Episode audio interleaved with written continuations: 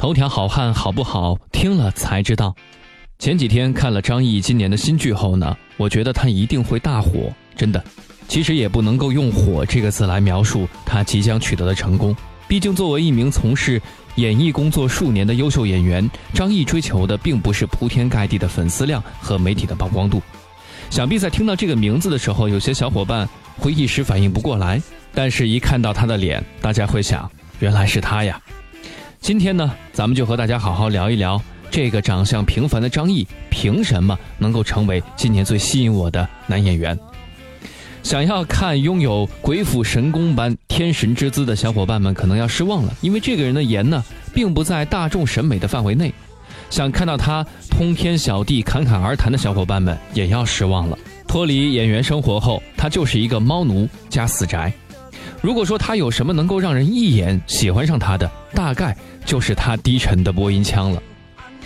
二十八岁出道的丑角《乔家大院》里的导演胡梅曾对他讲：“一个男演员如果二十八岁还没有出道，那就赶紧洗洗睡吧。”那一年他刚好二十八岁，也就在这一年，他遇到了《士兵突击》，成为了钢七连三班班长史金。他是许三多的启蒙导师，引导着这个最孬的新兵一步步成长。同时，他也是连长心中最特别的兵，肩负着连长的期望。在这部演员个性鲜明、颜值各有特色的军旅剧中，最普通平凡的史金，成了最有观众缘的一个。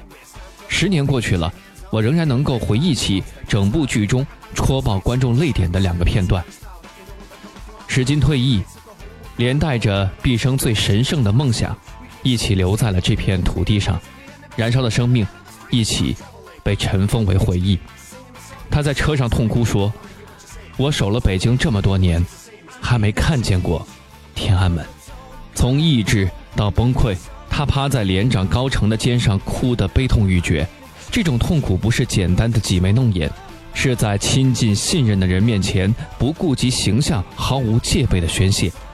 而让观众更戳心窝的是，他前一秒还在嚎啕大哭，后一秒就已经。果断决绝的准备离开。面对连长，他是那个可以犯错、可以脆弱的新兵蛋子史金；而面对许三多，他必须是为他遮风挡雨、扛一切的班长。他对许三多说：“我走了，能帮你割掉心里边最后一把草。”许三多，你该长大了，该长大了，我走了。史金的人格魅力让观众在《士兵突击》众多颜高条件好的演员当中呢，一眼分辨出这位真实善良的班长。可惜了，《士兵突击》红了史金，却没能红了张译。观众记住了段奕宏、李晨、王宝强，而这个最有观众缘的张译，却终究只是班长。演什么像什么。之后，张译又参演了《生死线》。我的团长，我的团，虽与士兵突击同属一个系列，张译却成功的将它演绎成了三部剧。我的团长，我的团中，他是小少爷孟凡了，自视清高又淳朴实在；生死线当中，他是谦逊温柔的何莫修，靠着专业和知识来救民族于水火。而在出演完这部高分作品后，张译陷入了沉寂，再次回归银幕的时候。掌门女婿、新上门女婿、辣妈正传、抹布女，也有春天等剧的兴起，让他成为了国民女婿。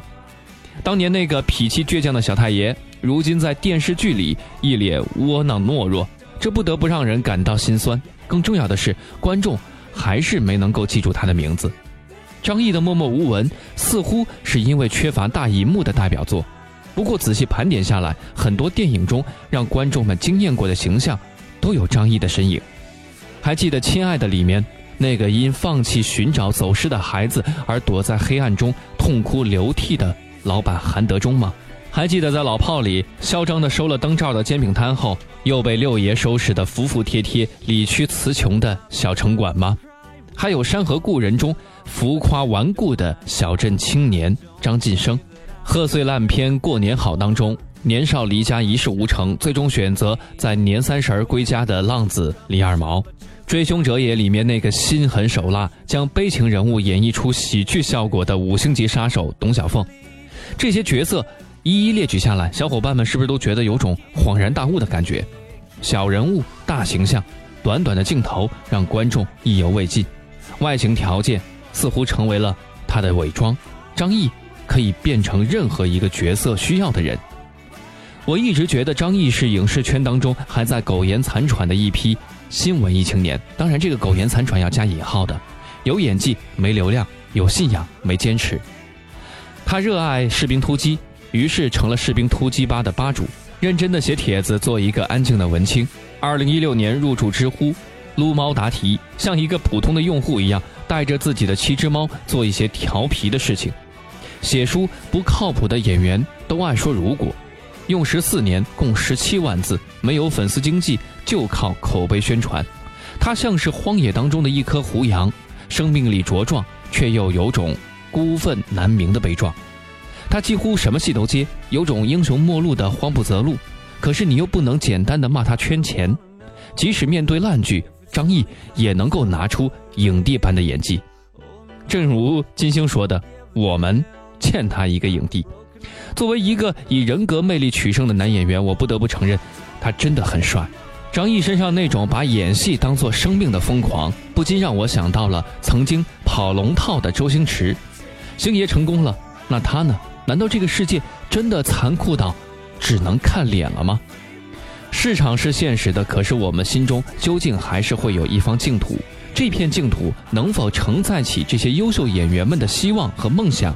剧组决定不了，投资方也决定不了。能够决定这件事的，只有从明星效应当中抽身出来的观众们，也就是你们、我们。张译也该红了。